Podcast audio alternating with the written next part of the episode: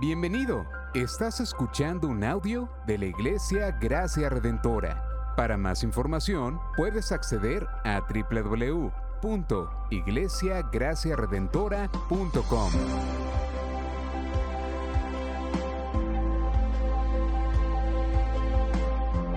En la exposición de la palabra, el pastor Xavier Torrado.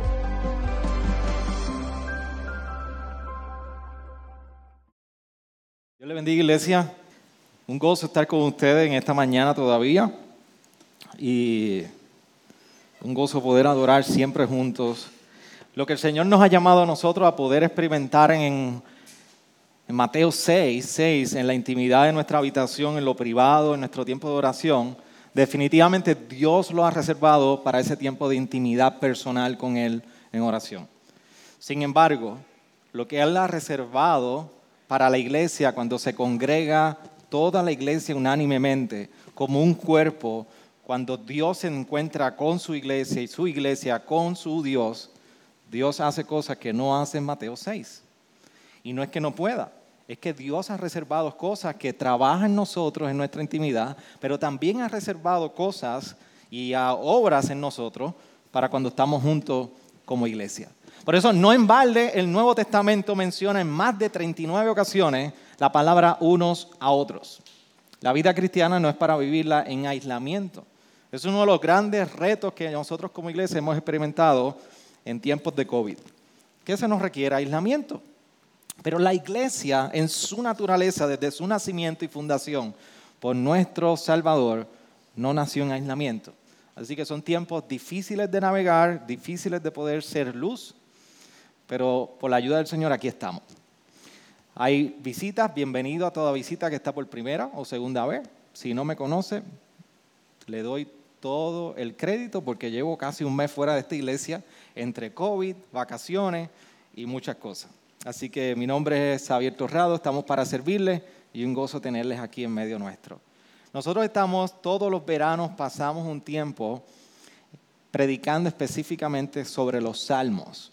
Y para nosotros poder manejar un poco la calor, y más en este año 2022, le llamamos verano en los salmos.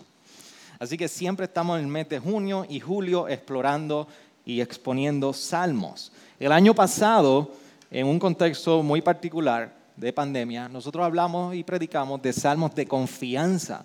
Para aquellos que, están familiarizados con los salmos, los salmos abordan diferentes temas y los salmos son mesiánicos, apuntan a un Mesías, a un rey. Y hay diferentes salmos, diferentes tonalidades de salmos. Pero en este año nosotros hemos en planificación antemano y de manera providencial por el Señor, hemos querido hablar, eh, predicar de los salmos de lamento. Y yo creo que cayó, como decimos en el buen dicho puertorriqueño, como anillo al dedo.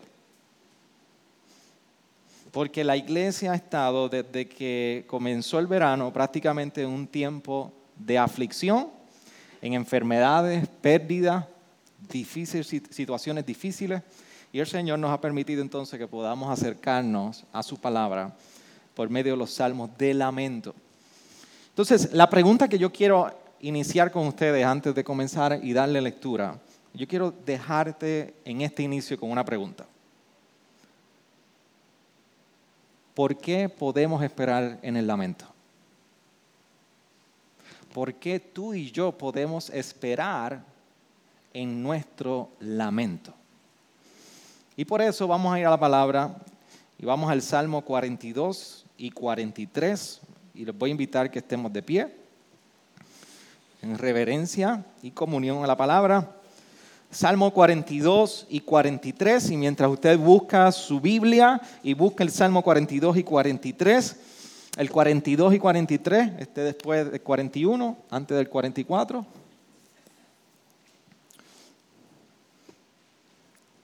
Y mientras usted busca su salmo, yo le invito a que usted pueda buscar el audio de los pasados sermones no, el pastor Félix abrió la serie con el Salmo 22.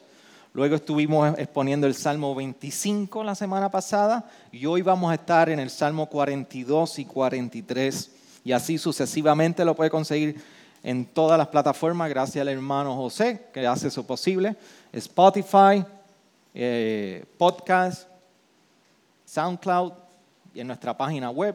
En todas ellas usted puede ir y escuchar el sermón nuevamente. El Salmo 42 y 43. ¿Y por qué usted dirá, por qué el pastor va a leer dos salmos? Permítame darle una nota al calce y, simplemente ayudarle en la referencia. Se entiende, según los académicos, que el Salmo 42 era un solo salmo junto con el que usted tiene ahí, que dice el 43. Es una sola composición, tiene tres estrofas en su original, este salmo, y por eso nosotros vamos a ver que en tres estrofas se dividen por la expresión del salmista, ¿por qué te abates, alma mía? ¿Y por qué te turbas dentro de mí? Lo vamos a ver en el verso 5, lo vamos a ver en el verso 11 y lo vamos a ver en el verso 5 del capítulo 43. Así que es una composición hebrea en tres versos que los hijos de Coré compusieron y hoy son un salmo en nuestras manos. Así que demos lectura a la palabra del Señor. Y la palabra del Señor dice así. Como el siervo anhela las corrientes de agua, así suspira por ti, oh Dios, el alma mía. Mi alma tiene sed de Dios, del Dios viviente. ¿Cuándo vendré y me presentaré delante de Dios? Mis lágrimas han sido mi alimento de día y de noche, mientras me dicen todo el día, ¿dónde está tu Dios? Me acuerdo de estas cosas y derramo mi alma dentro de mí. De cómo iba yo con la multitud y la guiaba hasta la casa de Dios. Con voz de alegría y de acción de gracias, con la muchedumbre en fiesta ¿Por qué te abates, alma mía? ¿Y por qué te turbas dentro de mí? Espera en Dios, pues he de alabarle otra vez por la presencia de su, por la salvación de su presencia. Dios mío, mi alma está en mí deprimida. Por eso me acuerdo de ti desde la tierra del Jordán y desde las cumbres del Hermón, desde el monte Misar. Un abismo llama a otro abismo a la voz de tus cascadas. Todas tus ondas y tus olas han pasado sobre mí. De día mandará el Señor su misericordia y de noche su cántico estará conmigo. Elevaré una oración al Dios de mi vida a Dios, mi roca, diré, ¿por qué me has olvidado? ¿Por qué ando sombrío por la opresión del enemigo?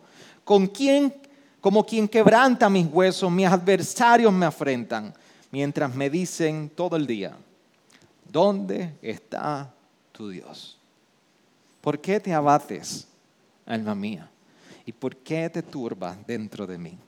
Espera en Dios pues he de alabarle otra vez.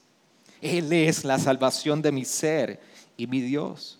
Hazme justicia, oh Dios, y defiende mi causa contra una nación impía. Líbrame del hombre engañoso e injusto, ya que tú eres el Dios de mi fortaleza. ¿Por qué me has rechazado? ¿Por qué ando sombrío por la opresión del enemigo? Envía tu luz y tu verdad, que ellas me guíen que me lleven a tu santo monte y a tus moradas. Entonces llegaré al altar de Dios, a Dios mi supremo gozo. Y al son de la lira te alabaré, oh Dios, Dios mío. ¿Por qué te abates, alma mía, y por qué te turbas dentro de mí? Espera en Dios, pues he de alabarle otra vez. Él es la salvación de mi ser y mi Dios.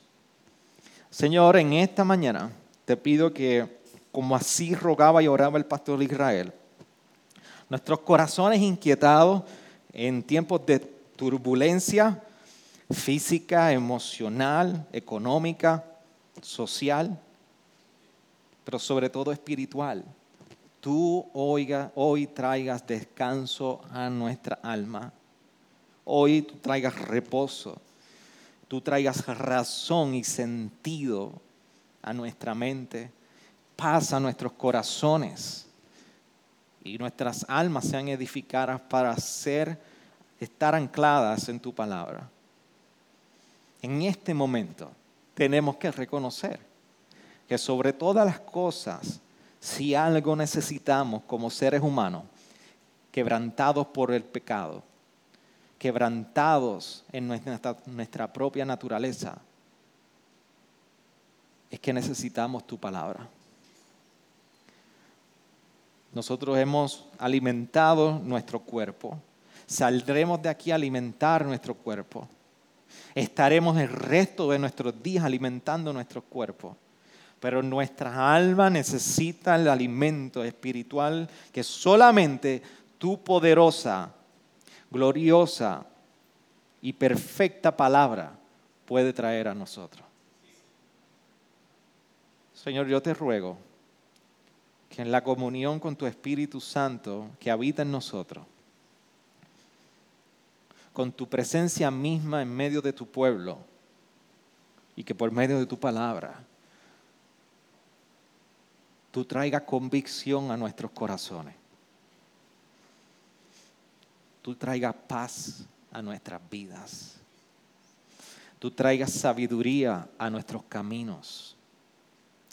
Tú traigas dirección en nuestras decisiones. Edifica tu iglesia, Señor, y que podamos ser la luz que tú nos has llamado a ser, porque dependemos de ti. En tu nombre descansamos, Señor, y te adoramos. Amén. Amén.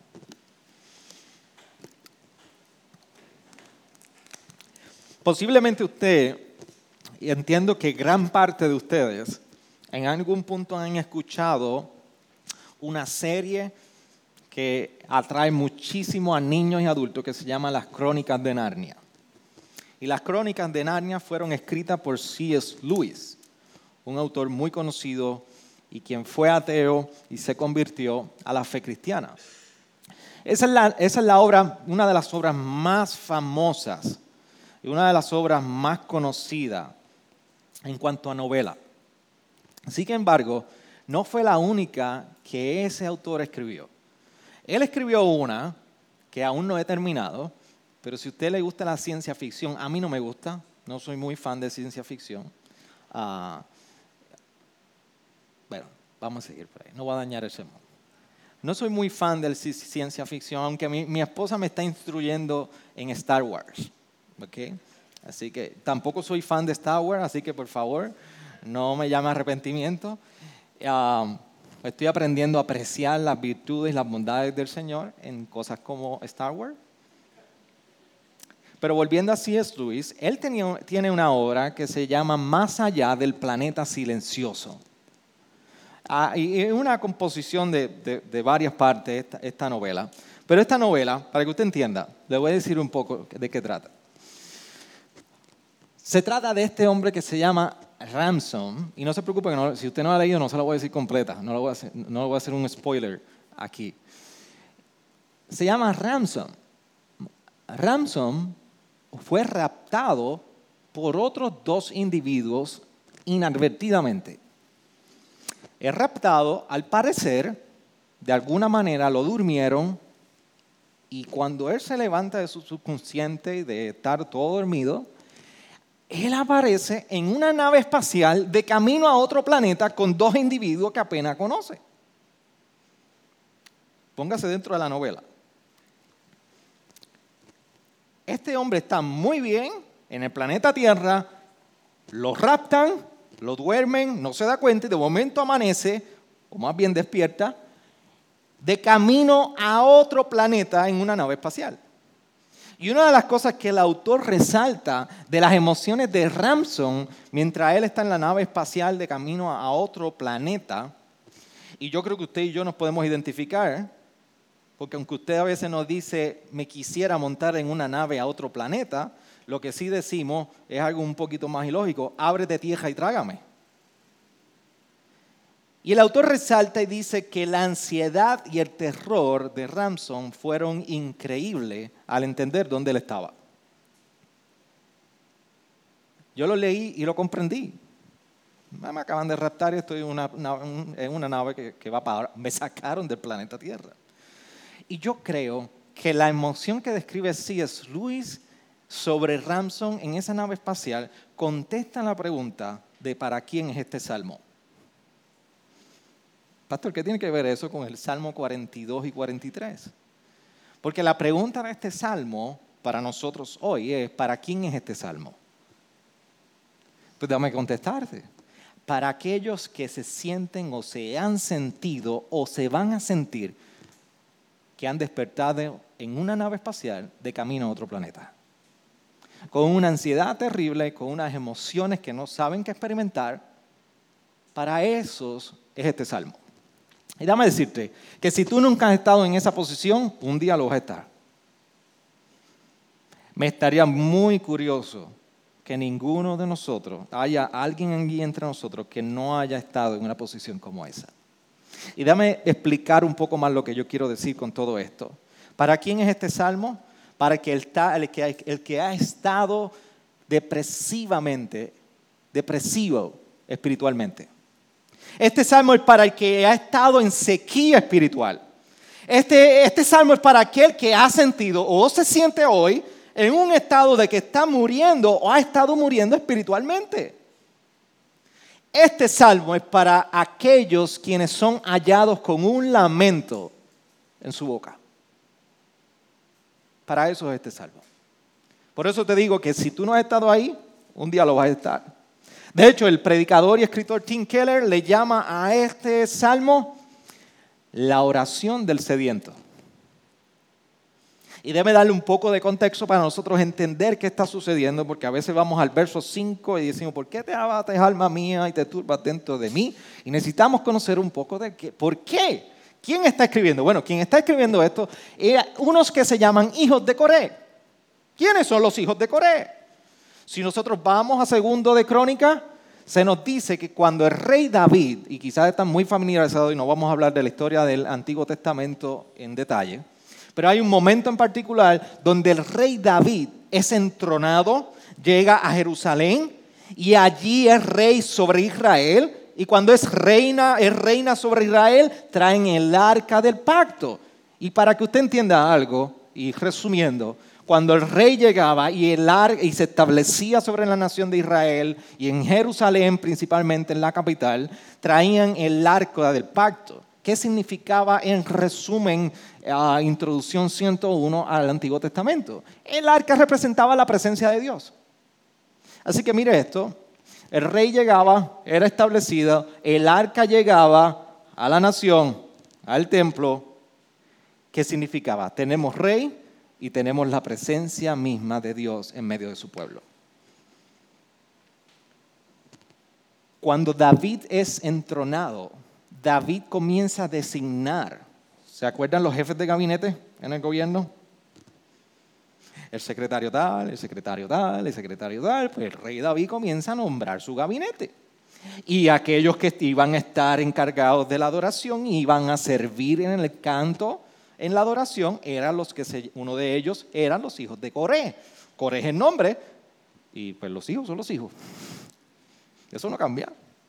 Por eso cuando usted va al segundo, a, primero de Crónicas, capítulo 6, 31, dice, estos son los que David puso sobre el servicio del canto en la casa del Señor. Y entre el listado previo que se da están los hijos de Coré. Así que usted puede tener un poquito de contexto dónde es que está ocurriendo. se entrona a David, llega el arca en 2 de Samuel capítulo 5 y capítulo 6. Entonces, ¿qué tiene que ver esto con el Salmo 42 y 43? Que quienes lo están escribiendo fueron los que fueron designados para la adoración. Pero en el contexto del Salmo 42 y 43, lo que está ocurriendo es que estos hijos de Coré, que habían sido designados para la adoración, están escribiendo desde el exilio, están escribiendo lejos de Jerusalén. Están escribiendo lejos, en melancolía, de estar en el lugar que les correspondía dirigir la adoración al pueblo de Dios. Pareciera que entonces, en la perspectiva del Salmo 42 y 43, aquellos que adoraban en Jerusalén habían sido removidos de la ciudad. Y ahora estaban, como dice en ese verso 6, Por eso me recuerdo de ti desde la tierra del Jordán y desde las cumbres del Hermón, desde el monte Misar. Así que aquí tenemos al salmista escribiendo lejos de la ciudad, lejos de donde él podía encontrarse haciendo la labor que le correspondía. Así que esta es la composición del Salmo 42 y 43. Y vamos a ir entonces a contestar la pregunta, ¿qué provoca en el salmista el estar en exilio y lejos de esta ciudad, rodeado de enemigos? Y enemigos acusando y preguntando, ¿dónde está tu Dios?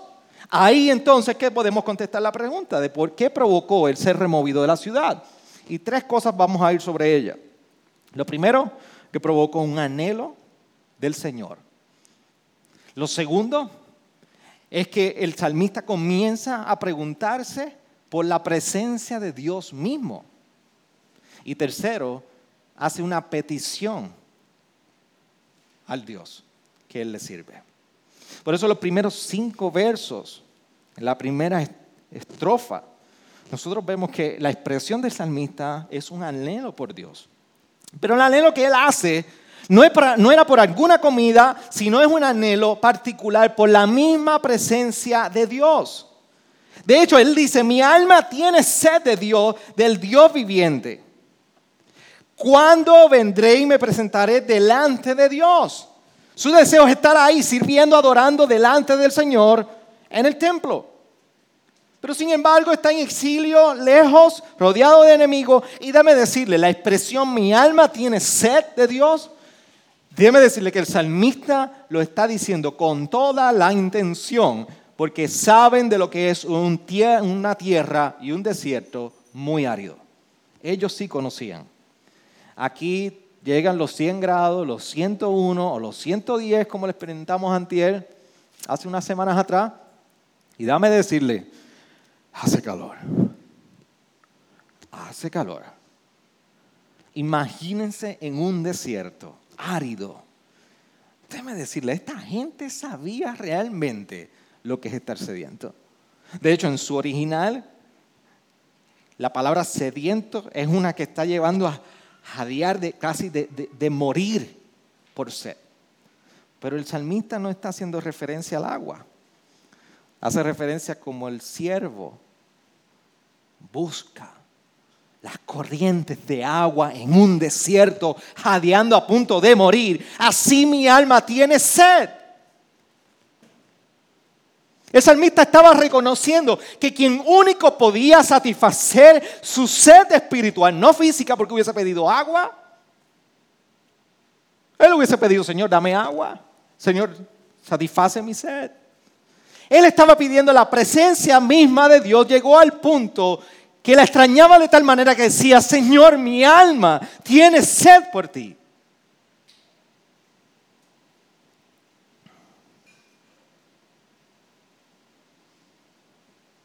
Y tú y yo experimentamos sed. Pero ¿a qué nivel experimentamos nuestra sed? Posiblemente usted puede hacer como su, estimado pastor, que me fui ayer, me puse unos tenis, me fui a coger. Usted ve esta vajilla, pero yo cojo, ¿sabe? No se equivoque. Me monté, me puse un audífono, puse música. Y déjeme decirle, la música de los 70 y de los 80 no hay nada como eso. Y yo puedo correr tranquilamente hasta que llego al carro y me doy cuenta que no había echado la botella de agua. Y no a decir playlist, pero no había música que pudiera calmar mi sed.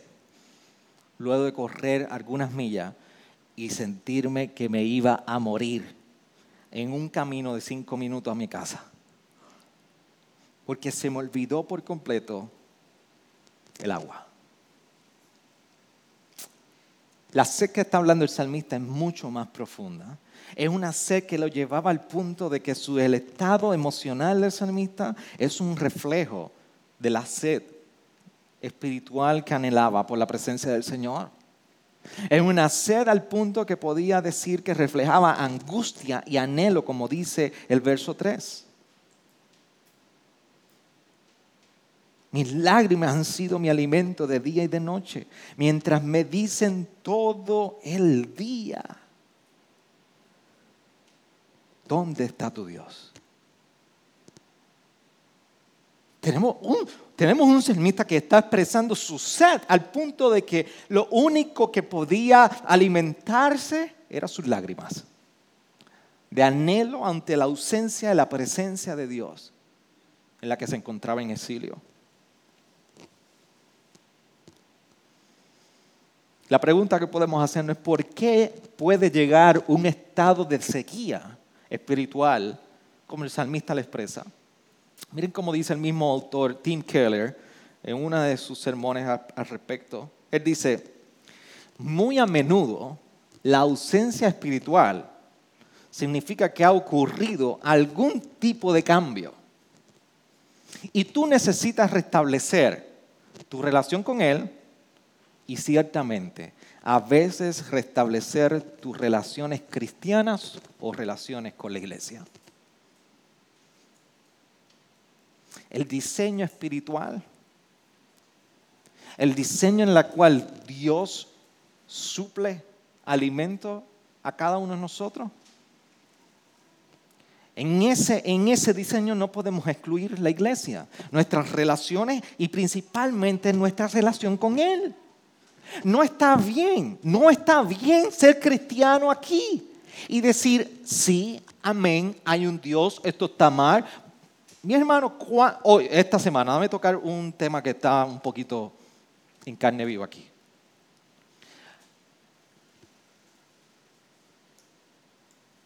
Derechos del aborto. Esta semana todo el mundo es creyente.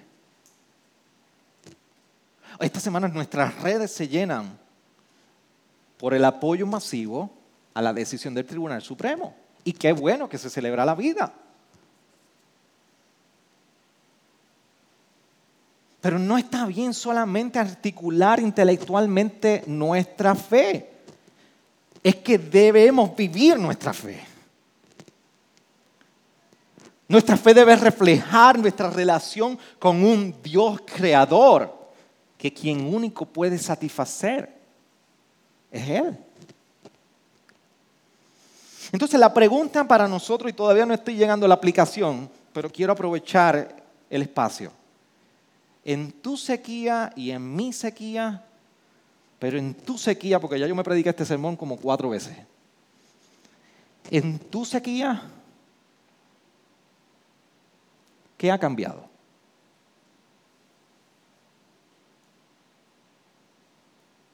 en tus espacios de sequía espiritual, ¿qué ha cambiado? Siempre hay algo que ha cambiado. Así que el salmista expresa su anhelo por Dios y el reflejo de esta sed de esta manera. Pero la segunda parte de, eh, eh, la estrofa en el capítulo 42, el salmista se torna más hacia la presencia de Dios. Porque la pregunta que está haciendo es, ¿por qué Dios se ha olvidado? Y no solamente que a veces ha sucedido muchísimas cosas que han cambiado y vemos y estamos en un espacio de sequía espiritual, pero también en la emoción y en el momento en que nos encontramos hay un sentido humanamente de que Dios está ausente de nuestras vidas, de que Dios está lejos. Y esta gran percepción y erróneamente como lo percibimos, nace particularmente porque vemos a Dios como nosotros lo vemos. Y usted me entiende lo que quiero decir. Vemos a Dios como lo queremos ver. Queremos entender a Dios desde aquí. Queremos ver a Dios desde aquí. Y si usted le añade un poquito del, toque puertorriqueño a nuestra perspectiva acerca de Dios, a nuestra manera, a mi manera y a mi manera y como me da la gana.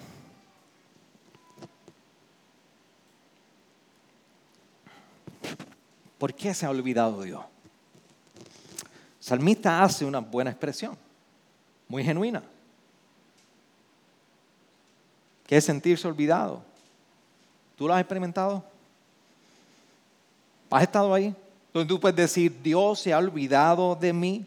Porque para el salmista no fue la excepción. Sin embargo, hay algo sumamente vital que podemos observar en el salmista. Todos llegamos en un momento dado donde nos podemos preguntar, ¿por qué Dios se ha olvidado de mí? O al menos hemos llegado a la línea de decir, ¿se habrá olvidado Dios de mí? El salmista llegó a ese punto, pero el salmista para nosotros nos modela cómo en un momento como ese debemos responder. Eso es lo más maravilloso que hace el salmista en esta sección. Porque la pregunta entonces es, ¿cómo responde el salmista? Miren cómo responde el salmista. Y lo voy a resumir. Primero, el versículo 6 nos dice que Él recuerda. Me acuerdo de ti desde la tierra de Jordán. Lo segundo, en el verso 8 estamos viendo que Él ve las misericordias del Señor. Por eso dice, de día mandará el Señor su misericordia. Dice al punto que pondrá un cántico y él podrá cantar. De noche su cántico estará conmigo. Se recuerda de la naturaleza de Dios, el versículo 9. A Dios, mi roca. ¿Por qué está respondiendo el salmista así? Porque aún en el exilio y en la angustia y en el lamento donde se encuentra, el salmista está reconociendo que Dios se está encontrando en medio del dolor y en su exilio Dios se ha encontrado con él. Por eso el salmista puede recordar, puede meditar y degustar las misericordias de Dios para mañana. Por eso el salmista puede mirar en esperanza. Hay cántico, habrá regocijo. Y por eso el salmista hoy puede decir que aún en su lamento Dios es su roca. Pero nosotros, ¿cómo estamos respondiendo en los momentos más oscuros de nuestra vida? ¿Cómo estamos respondiendo en nuestras temporadas más oscuras? ¿Cómo es el título de uno de los buenos libros que está allí que dice nubes oscuras? Cuando las nubes están oscuras sobre nosotros.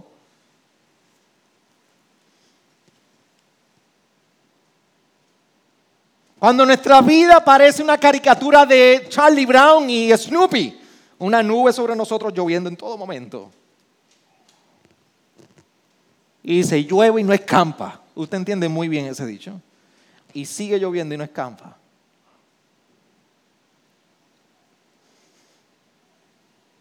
¿Cómo estamos respondiendo en ese momento?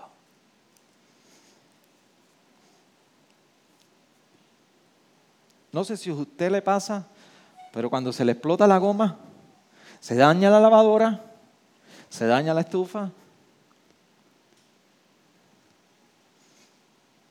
lo arregla, se daña otra cosa. ¿Verdad que pasa? Y es tan solo económicamente. Pero ¿cómo respondemos en tiempos de nubes oscuras sobre nosotros? Cuando el salmista está en medio de su sed, cuando el salmista está cuestionando, preguntándose la presencia de Dios en su vida, el salmista se habla a sí mismo, se confronta y en medio de su lamento dice, ¿por qué estás abatido? Y hay dos contestaciones a esa pregunta, que él le da a su propia alma, espera en Dios. Espera en la primera. Y la segunda es que su presencia traerá salvación. El salmista estaba muy consciente que cuando Dios está con su presencia y trae salvación, las circunstancias y nuestras emociones cambian. Las circunstancias y las emociones cambian. Cuando usted ve videos de algún maratón o gente corriendo bicicleta o haciendo un deporte extremo y usted ve la gente posteada o alineada en los laterales, usted ve animando. En estos días hay un video corriendo en las redes de este individuo que decidió hacer un medio o un maratón y un voluntario se le va al lado a correr al lado de él y comienza a animarlo, comienza a animarlo. ¿Cambia? Todo, claro que lo cambia. Llegó a la meta. Qué, bueno sentirse acompañado, qué bueno sentirse que no estás solo, qué bueno saber que hay alguien al lado tuyo. Pero en medio de nuestra sequedad espiritual, no ver a Dios es lo más triste que puede experimentar un ser humano. Pero el salmista nos recuerda que aquellos que han puesto su fe en Él pueden descansar en que Dios traerá salvación y eso cambia las circunstancias y las emociones. Pero termina el salmista en el capítulo 43 para todos nosotros, los últimos cinco versos, con una petición. Porque ahora estamos viendo que el salmista ha anhelado con, a Dios con nostalgia, recordando cómo era cuando estaba allá en la ciudad, en la presencia de Él. Él contempla el amor de Dios aún cuestionando dónde está, pero se recuerda de su amor y ahora hace una petición muy particular a Dios. El salmista está pidiendo una vindicación ante sus enemigos y le está pidiendo que su luz y su verdad lo dirija de vuelta. ¿Qué significa esta petición entonces? Cuando nosotros nos acercamos al Salmo, cuando estamos viendo el Salmo desde nuestro lamento, que Dios no ha estado ausente. Dios no ha estado ausente para el salmista.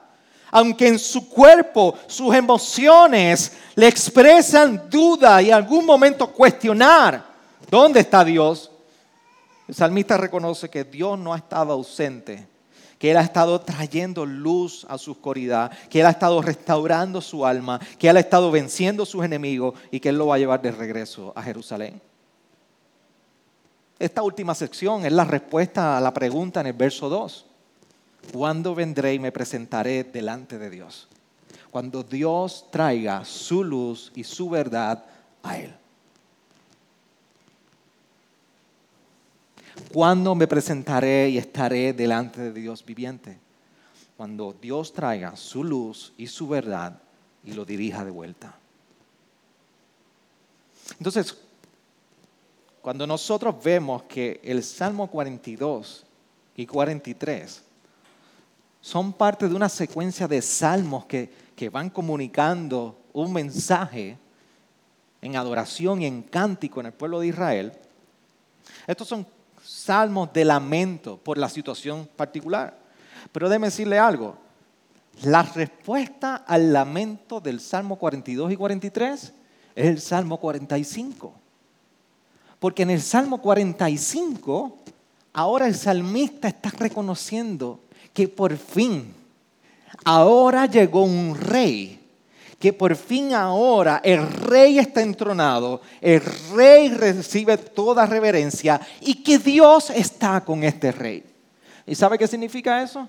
Que los hijos de Coré están cantando y están escribiendo el lamento, pero terminan reconociendo que llegará un rey y ya este lamento, este distanciamiento no será para siempre.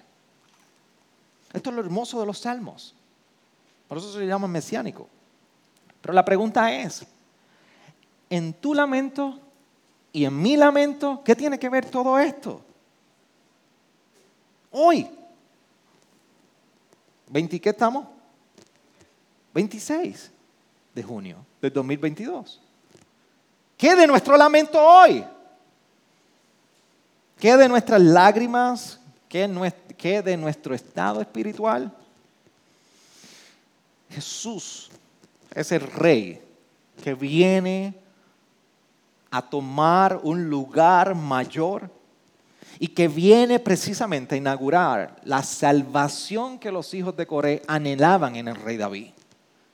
Pero Jesús viene a tomar ese lugar como de la descendencia de David, como el rey que viene a establecer la salvación que anhelaban los hijos de Coré en el Salmo 42 y 43.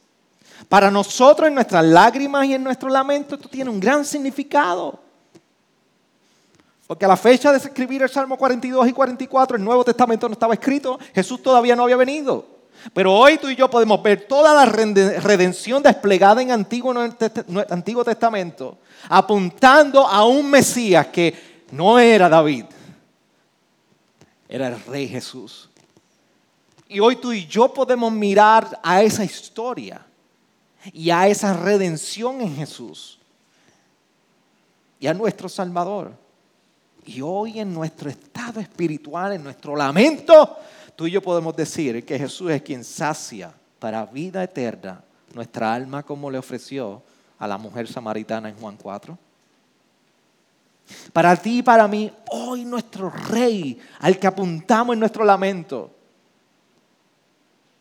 Juan nos recuerda que Jesús es la luz de los hombres. En Juan 8 se nos recuerda que Jesús cambia nuestras tinieblas por luz. En Juan 14 se nos recuerda que Jesús es precisamente la verdad que nos dirige al Padre.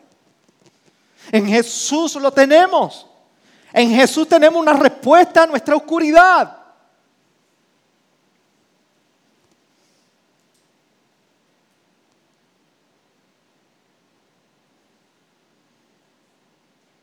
¿Sabe cuál es nuestra diferencia con un creyente y no un, no creyente?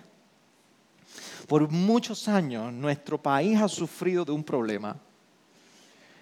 Eh, nuestro, nuestro sector evangélico, que se ha querido presentar una fe cristiana donde no hay sufrimiento, donde no hay aflicción y todo es prosperidad. Y eso es la misma mentira de Satanás. Porque en ningún lugar hay una promesa de que tú y yo vamos a ser prosperados en esta vida económicamente por cómo manejas tu dinero. En ningún lugar se nos ha prometido que tú y yo vamos a estar exentos de enfermedades. Tú y yo seguimos viviendo en un mundo caído por el pecado. Y si Dios te da a ti bendición, gloria a Dios, disfrútalo. Yo siempre lo he dicho, si usted, el Señor le provee un buen porche, invíteme y me monta y me da una trilla. Pero, pero nuestra generosidad al Señor no está basada en una retribución. La vida cristiana no está enajenada de las aflicciones.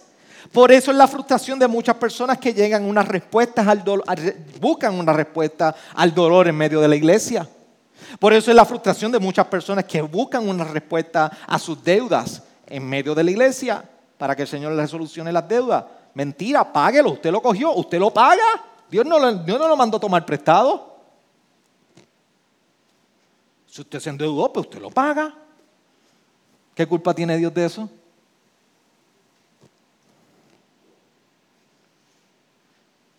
Dios puede obrar maravillosamente como Él soberanamente quiera. Dios puede sanar a la enfermedad más mortal que podamos enfrentar. Dios puede proveer en la mayor necesidad en una abundancia sobrenatural. Dios es Dios y no hay quien lo detenga. Pero usted y yo le servimos a Dios y no es al revés.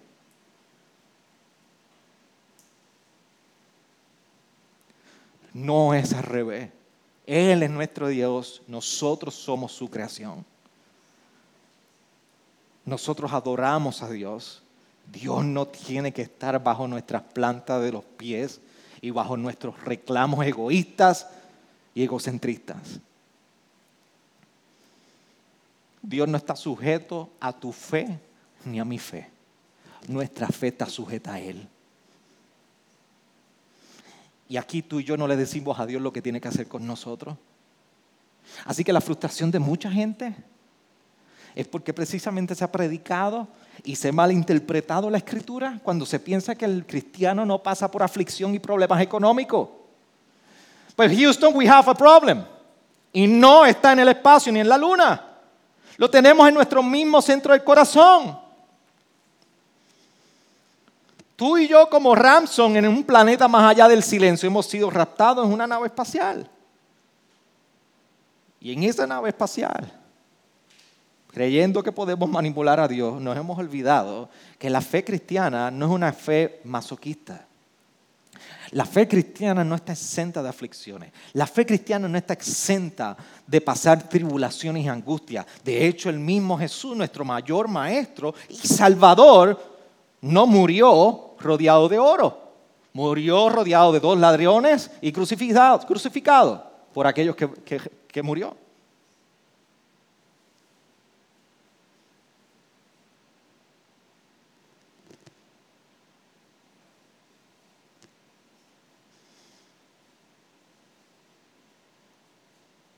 Y fue el mismo que dijo en Lucas 9, si alguien viene, alguien quiere ser mi discípulo,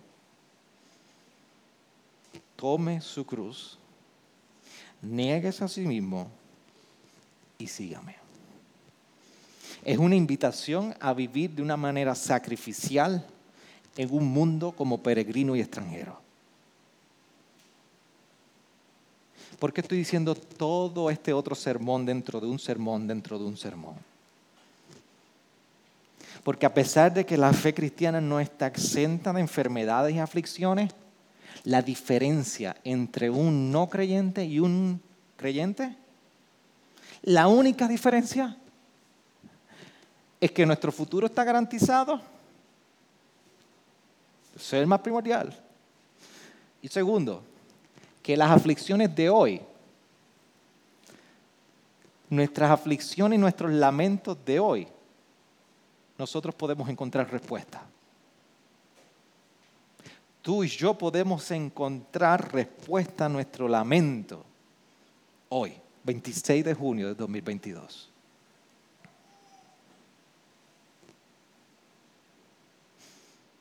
Por eso en la oscuridad de nuestros días, y si hoy experimentamos, y tú estás experimentando oscuridad, el salmista nos modela los pasos de fe para el pueblo de Dios. Sencillo, esperar en Dios y creer que podremos volver a adorar. Que en medio de nuestra aflicción, cuando pensamos que no hay un motivo de cántico y gozo, y para levantar nuestras manos y ni siquiera mover nuestros pies, el salmista nos recuerda, seguimos esperando en Dios. Y aún ahí sabemos que un día podremos volver a adorarle con júbilo y cántico. Seguimos el ejemplo. El Nuevo Testamento ofrece ejemplos sobre esto. Cuando en Hebreos 11:13 se nos dice de los héroes de la fe.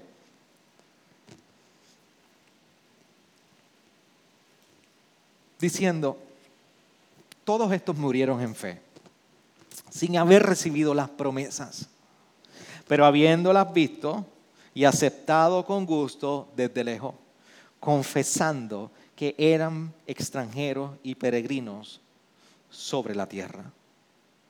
Que este mundo para ti, para mí, es pasajero. Y lo que está en él, incluyendo nuestras tribulaciones, angustias y lamentos, son pasajeros. Por eso podemos mirar como ejemplo y tomar los héroes del Antiguo Testamento como, como ejemplo para nosotros, ejemplos de fe para mirar en un futuro desde lejos, degustando la salvación que ahora ha comenzado en nosotros, pero todavía no ha sido consumada y que se nos ha dicho que un día podemos estar, como les decía el domingo pasado, y un día nuestras lágrimas, nuestros llantos ya no existirán y ya no habrá lamento ni aflicción. Entonces podemos mirar al futuro, como nos recuerda Hebreo, tomando el ejemplo de los que ya vencieron en fe y recordamos a nuestra alma en aflicción. Somos peregrinos y extranjeros en este mundo. Y que a la misma vez Santiago nos recordaba en el capítulo 5, verso 10, 11, y después de que hayáis sufrido un poco de tiempo, ¿sabe lo que significa sufrido en griego? Sufrido. Sufrimiento. Eso es lo que significa. El Dios de toda gracia, que os llamó a su gloria eterna en Cristo, el mismo os perfeccionará, afirmará, fortalecerá y establecerá. A Él sea el dominio por los siglos de los siglos. Amén. Y después de que hayáis sufrido un poco de tiempo, ¿qué es sufrir un poco de tiempo? Ponle nombre. ¿Cuál es tu lamento? ¿Cuál es tu estado de sequía? ¿Cuál es el motivo hoy de sufrimiento en tu, en tu, en tu vida?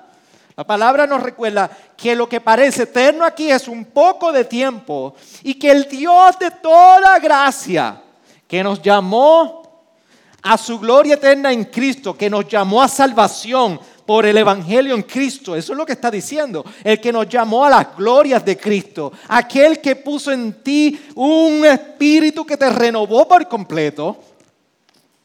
Te regeneró, te quitó la venda y pudiste apreciar las glorias de Jesucristo como Salvador en aquella cruz. Ese que te llamó a salvación dice, Él mismo en tu sufrimiento te va a perfeccionar te va a dar lo que tú no tienes. Te va a moldear, te va a santificar. Eso es lo que significa perfeccionar, terminar la obra.